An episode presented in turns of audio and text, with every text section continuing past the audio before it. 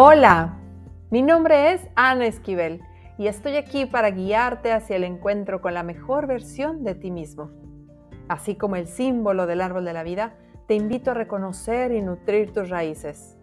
Es la forma en que crecerás fuerte para vivir tu vida en expansión, con los pies en la tierra y tu conciencia en conexión con el cielo. Da vida a tus sueños, a tus proyectos, a tus hijos. Aprende a sostenerte y amar quien eres, recuperando tu sabiduría y conexión con todo. Bienvenidos, esto es Familias en Conexión.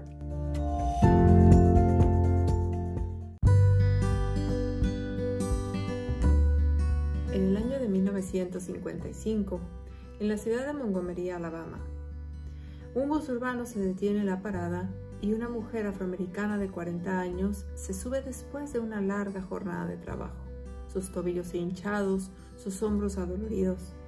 Se sienta ella en la sección para gente de color, en la primera fila, y en silencio observa cómo poco a poco se va llenando el bus con más gente. Así está tan lleno que de pronto el chofer le pide que se mueva, que debe ceder su lugar a una persona blanca. Ella se opone. Por primera vez en la historia, ella dijo no. Y él dijo, pero si tú dices eso, te voy a arrestar. Entonces ella dijo, pues más te vale que lo hagas. ¿Pero por qué? ¿Por qué nos haces esto? ¿Por qué me tengo yo que levantar? No lo sé, simplemente es la ley y lo tienes que hacer. Y ese fue el principio de una gran revolución y de un gran cambio, uno de los mayores cambios del siglo XX, cuando las personas afroamericanas en Estados Unidos empezaron a luchar por sus derechos, a levantar su voz y hoy por hoy son tratados por igual. Esta mujer, llamada Rosa Parks, nunca juntó a las masas necesarias para poder lograr este cambio. Ella solamente levantó la voz, solamente dijo un no muy claro y después quien se hizo cargo de juntar las, a las masas fue un hombre muy extrovertido llamado Martin Luther King Jr., quien juntó a más de 5.000 personas en una capilla para hablar de los derechos que estaban todos teniendo y diciendo, a veces nos cansamos de ser oprimidos por otros y es cuando nos levantamos. El resto es historia.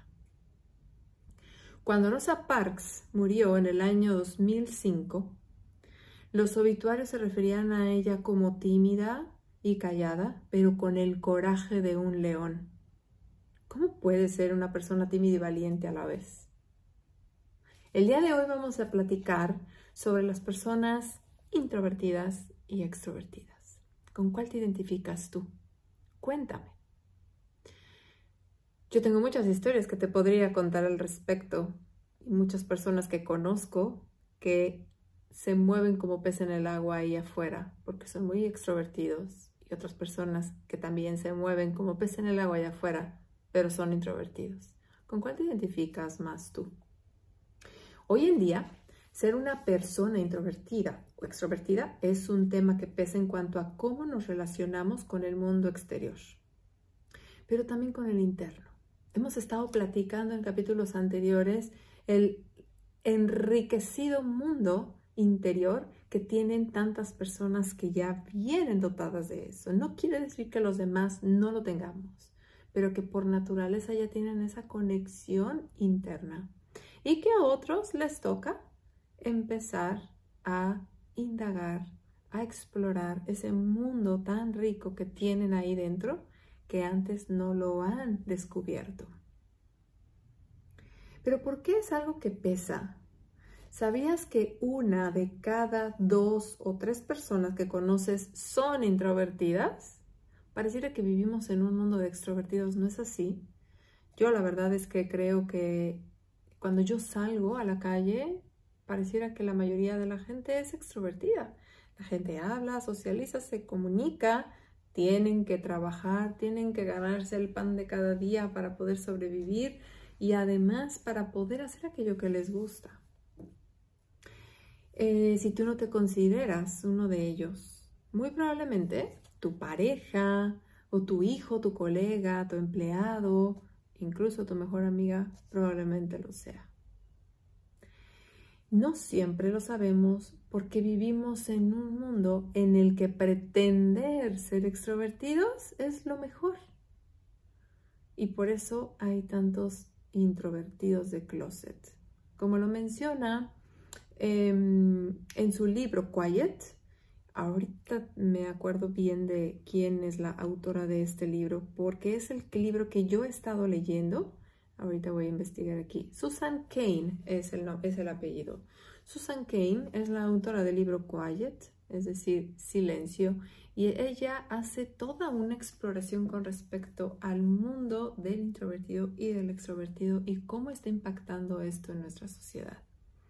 No solamente la actual, sino así como te cuento la historia, que esta historia es del siglo pasado, bueno, pues sigue impactando hoy en día. Yo recuerdo que cuando era niña era una persona muy tímida, ¿no? Y ahorita vamos a hablar un poquito de esa diferencia entre la timidez y el ser introvertido, pero yo me, yo me consideraba muy tímida. No solamente me consideraba, sino creo que así me consideraban y me costaba trabajo relacionarme con otras personas. Era muy callada. Y recuerdo que mi mamá, que en aquel tiempo se dedicaba a a vender eh, seguros, pues una persona que vende seguros tiene que tener habilidades sociales para poder hablar, relacionarse con otros, para poder vender. Y a la vez recuerdo que veía a mi mamá que lo hacía con tanta facilidad y yo quería hacerlo. Y un día le pregunté, mamá, ¿cómo le haces? ¿Tú cómo le haces para poder hablar con los demás? ¿Cómo se te quitó la pena para hablar con otros? y me dijo, es que nunca se me ha quitado la pena, pero lo hago con todo y pena. He aprendido a hablar con otros y a mm, relacionarme con otros a pesar de que prefería quedarme callada. Entonces creo que son habilidades que vamos desarrollando para poder sobrevivir en nuestra vida. Em, sin embargo, no quiere decir que a fuerzas tengamos que ser todos extrovertidos. Em, Incluso los introvertidos de closet, como les decía, pasan desapercibidos en las escuelas, en los pasillos, en las canchas. No sabemos cuál es el mundo que tienen estas personas ahí dentro. Y si tú preguntas, verás que la mayoría de tus conocidos se considera introvertido. Es lo que muchos se esconden hasta de sí mismos para sobrevivir. Fíjense, yo recuerdo que cuando estaba en el colegio, eh, seguramente te acordarás, porque siempre en la boleta de calificaciones había una parte en donde te evaluaban la conducta, la puntualidad y la participación. Seguramente lo recuerdas. Bueno, pues en conducta, eh, pues normalmente yo tenía nueve o diez, era muy bien portada. En puntualidad también me iba bien, pero en participación normalmente me iba mal. Y yo me preguntaba qué era lo que yo tenía que hacer para que se considerara mi participación en clase. Y es que para los maestros la participación tiene que ser únicamente lo que hablas, lo que expresas, lo que expones, si preguntas, si levantas la mano, si te sabes la respuesta. Y en realidad yo creo que va mucho más allá. ¿Tú qué opinas? ¿Cómo te iba en cuanto a eso? Eh, recuerda que siempre me puedes dejar tus comentarios. Eh, si nos estás viendo por YouTube, bueno, pues aquí abajo puedes ir poniendo tus comentarios porque el chat siempre está activo. Y también puedes dejar tus comentarios en Instagram, en, donde está publicado el episodio. Ahí nos puedes dejar unos comentarios para poder eh, iniciar esta conversación. Yo no sé si todavía se sigue evaluando la, participación en clase como tal. Yo quiero suponer que sí, pero para mí implicaba un gran estrés. Como pueden saber, si yo tenía 9, 10 en conducta, pues también sacaba buenas calificaciones. Y entonces, para mí, la participación en clase era algo que yo no lograba entender cómo hacer, porque por más que yo quería participar, no se me ocurría absolutamente nada que decir. Y era, era difícil porque yo podía estar entendiendo lo que se decía en clase, pero mi mano ni siquiera se podía levantar. Claro, yo me puedo considerar en aquel tiempo que era introvertida, tímida, eh, porque de hecho déjenme contarles que los psicólogos han hecho distintos estudios para no nada más em, catalogar el blanco y el negro, es decir, introvertido, extrovertido, eh, como tal, sino que también hay otra gama de grises. Entonces pusieron em, en un cuadrante en donde la línea horizontal es el introvertido y el extrovertido y en la línea vertical es em, los adjetivos estable y ansioso, es decir, eh, para irlos valorando entre ellos. Entonces encontraron cinco cinco gamas dentro del introvertido y extrovertido. Es decir, el extrovertido calmado o tranquilo, el extrovertido ansioso o impulsivo, el extrovertido, que es digamos como la línea media, el introvertido calmado o tranquilo y el introvertido ansioso o impulsivo. Entonces, si se fijan, no porque una persona sea eh, introvertido tenga que ser totalmente calmado. Y es que por eso a veces allá afuera no se distinguen. Yo recuerdo que cuando era niña, hablando otra vez de mis memorias de cuando yo era niña, porque seguramente tú te has de estar identificando, estarás identificando a alguien que conoces eh, con estas características, pero yo recuerdo dos historias. Una, bueno, una anécdota.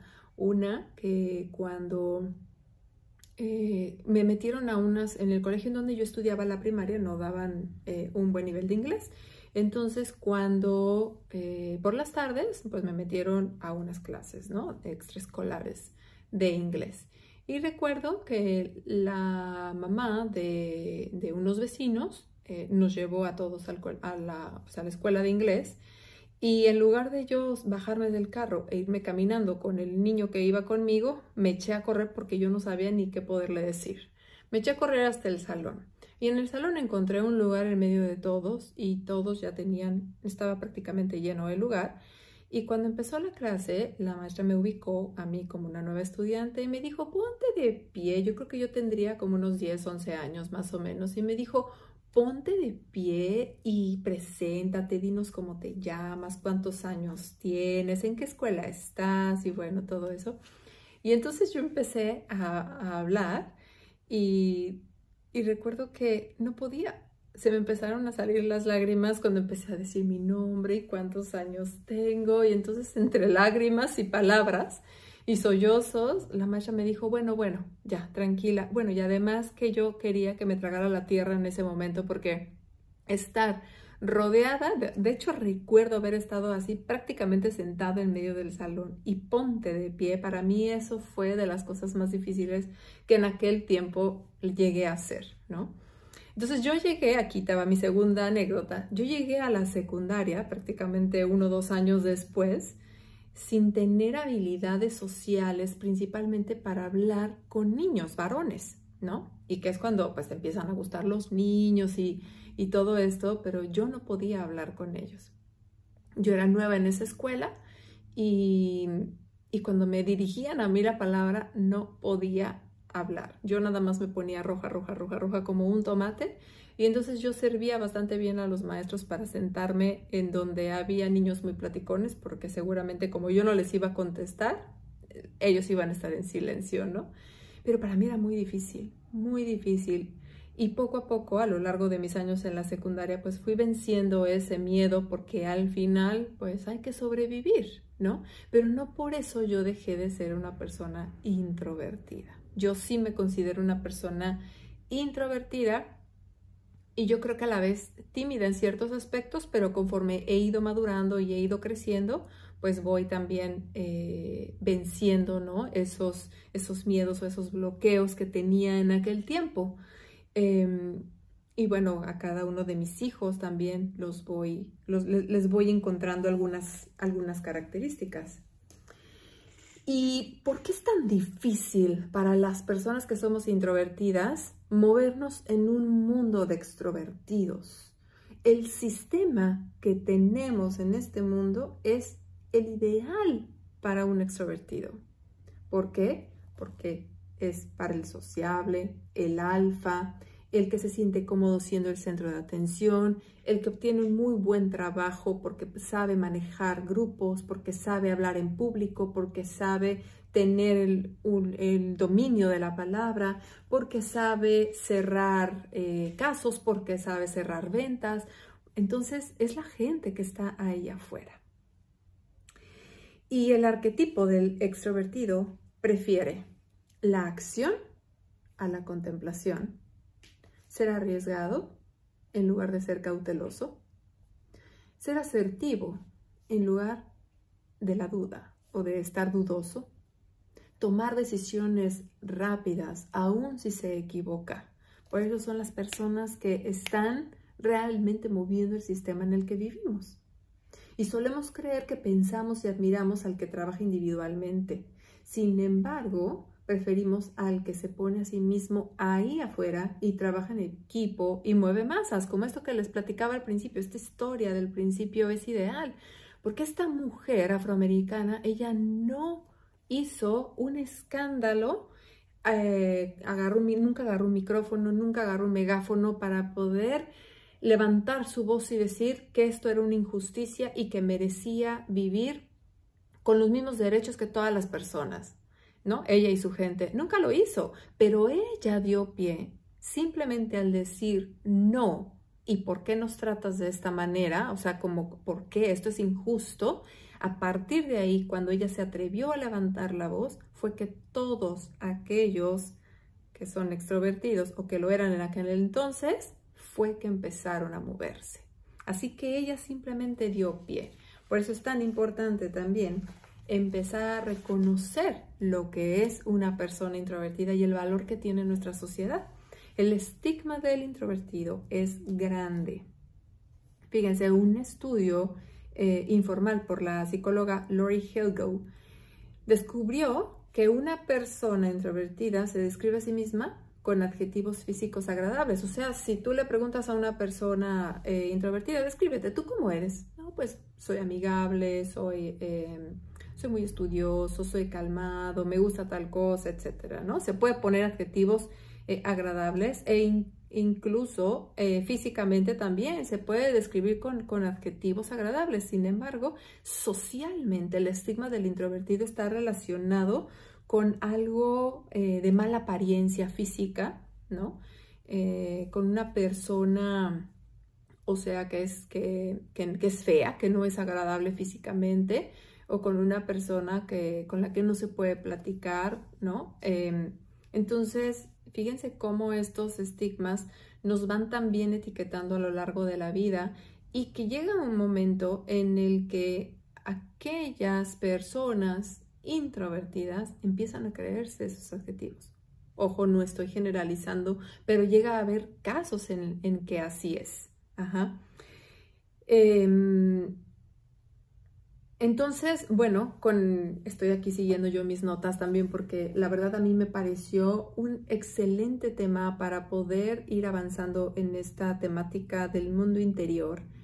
Eh, porque la verdad es que no podemos abarcar únicamente en la conexión con otros. Este espacio, como bien saben, saben ustedes, se llama Familias en Conexión, pero no podemos hablar únicamente de la conexión que hay eh, hacia afuera de mí, hacia otros, sino también de cómo está haciendo la conexión conmigo y de aprender a conocerme un poco más y de poder conocer y entender más a aquellos que me rodean, con los que convivo diariamente, para poder también darles el lugar que merecen sin juicio y sin esperar a que sean diferentes. Eh, llegué a conocer amigas o mamás de los alumnos con los que yo trabajé que me decían, es que mi hijo no es líder, me preocupa que no sea líder, mi hijo no sabe eh, elegir qué jugar, él siempre está siguiendo a los demás para ver qué jugar. Eh, si fulanito eh, decide, no sé, comer manzanas, él quiere manzanas, aunque en la casa no come manzanas. Entonces está siguiendo siempre a otros y a mí me preocupa eso. O es muy tímido, no tiene amigos, ¿no? A mí me tocó tener como alumnos pequeñitos, algunos niños que no jugaban con nadie, que se sentaban simplemente a observar.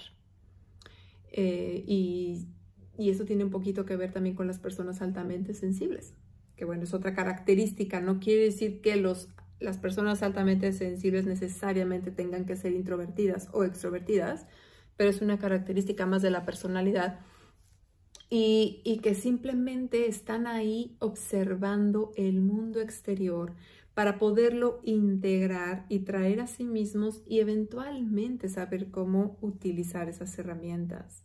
A veces como mamás de hijos introvertidos creemos que ellos la pasan muy mal, pero realmente no es así. Ellos la pasan bien y están bien con pocos amigos en espacios de poca gente o incluso valoran y aprecian muchísimo su tiempo a solas, su tiempo en silencio. Son personas que pasan mucho tiempo a solas. Ojo, no quiere decir que así tengan que estar siempre, porque también hay que estimularlos a que socialicen, a que, estén en otros ambientes, pero donde se sientan ellos seguros y tranquilos.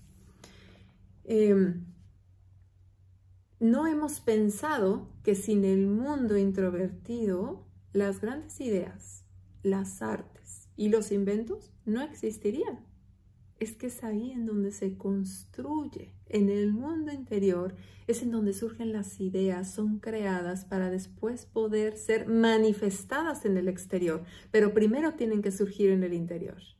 Así que no existirían personajes como Van Gogh, no existiría la teoría de la gravedad, no existiría Peter Pan, no existiría eh, el gato en el sombrero de Cat in the Hat, no existiría Harry Potter, no existiría la lista de Slither, no existiría E.T., no existiría encuentros de tercer tipo, no existiría la teoría de la relatividad, nocturnos de Chopin, Charlie Brown, Google, no existiría nada de eso y mucho más. Se dan cuenta de la riqueza del mundo introvertido. Somos un equilibrio en este mundo. No sé el porcentaje de cuántos extrovertidos y cuántos introvertidos, cuántos extrovertidos eh, ansiosos o impulsivos y cuántos más calmados. No lo sé. Realmente yo creo que aquí la conciencia debe de ser que somos únicos e irrepetibles y aun cuando tú y yo nos consideremos introvertidos, no quiere decir que seamos iguales. Yo tengo algo que ofrecer al mundo y tú tienes también algo que aportarle. Claro, hoy me escuchas hablar aquí, me escuchas frente a esta cámara, me has escuchado tal vez dando cursos, talleres. Bueno, es algo que fui también aprendiendo a lo largo de mi vida. Yo también tomé varias clases y dentro de ellas a hablar en público. Entonces fue ahí en donde yo fui obteniendo herramientas que no me sacaran de mi centro para poder yo tener la capacidad y las herramientas para poder transmitir a otros eh, mi mensaje, mis ideas, para poder crear y manifestar esto que está dentro de mí con mis palabras, con mis clases, con mis sesiones y no quedarme escondida en el closet como una niña introvertida muerta de miedo que se pone a llorar en medio del salón. O sea, esa era la niña Ana que no tenía todavía la madurez suficiente. Así que tranquilos, vamos a relajarnos al respecto y también eh, podemos relajarnos también en las escuelas, ¿no creen? En las escuelas, en casa, en cuanto a las expectativas que tengamos también de nuestros hijos. Porque aquí también les quiero compartir esto. El estigma también existe en los salones de clase. Los profesores en general siguen creyendo que el alumno ideal es el extrovertido. Y lo mismo ocurre en, en las organizaciones laborales que insisten que el trabajo en equipo es mejor.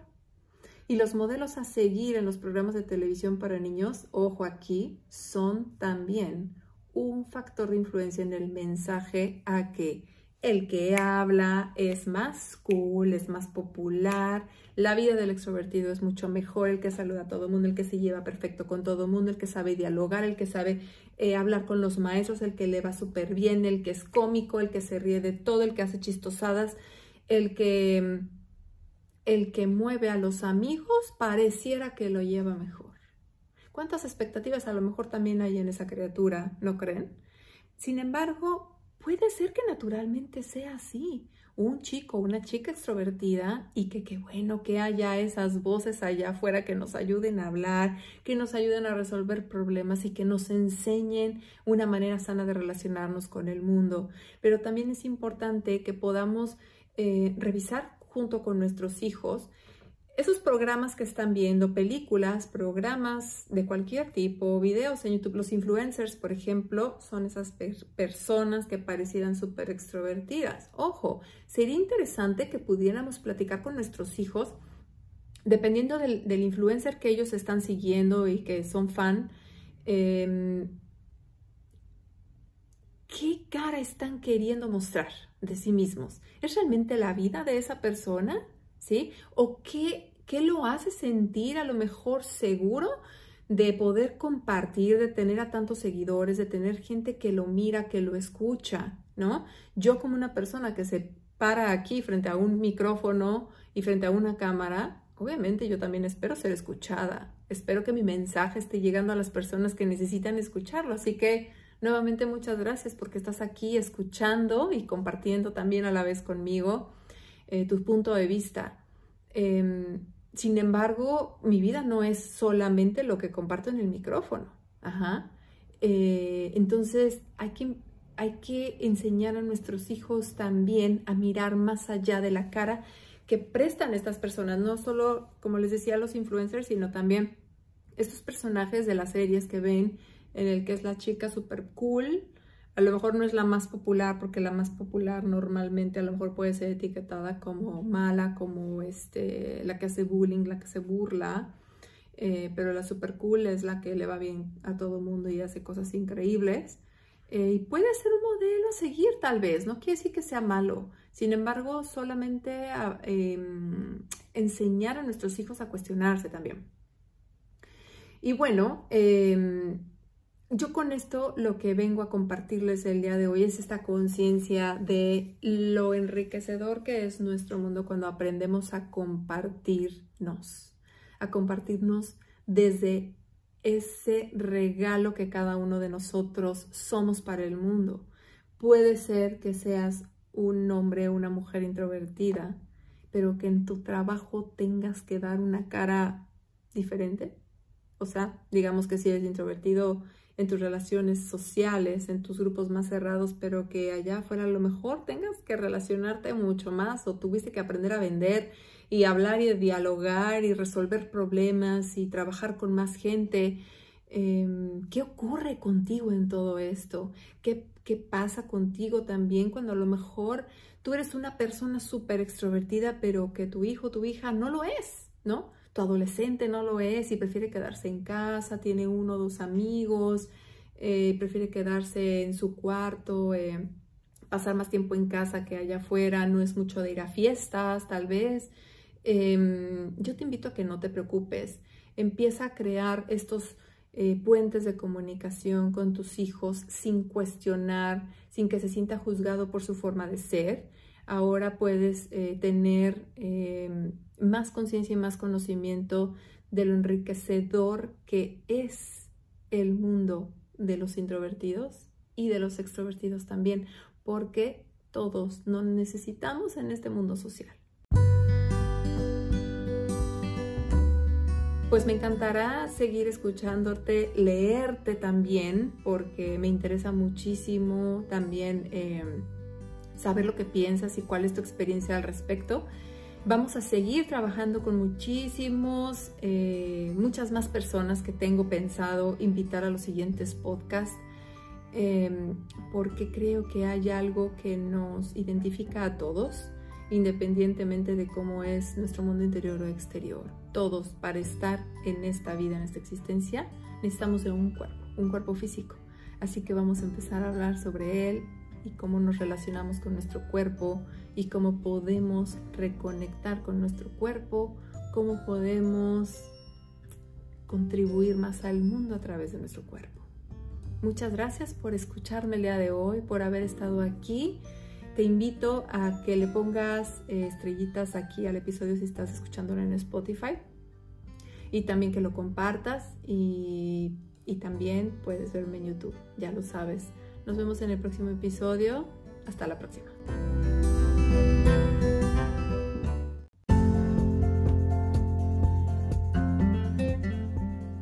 Si te gustó este contenido, compártelo. Si estás interesado en alguno de nuestros talleres, cursos o consultas personalizadas, consulta mis redes sociales. Encuéntrame en Facebook e Instagram como Familias en Conexión. Yo soy Ana Esquivel y esto es Familias en Conexión.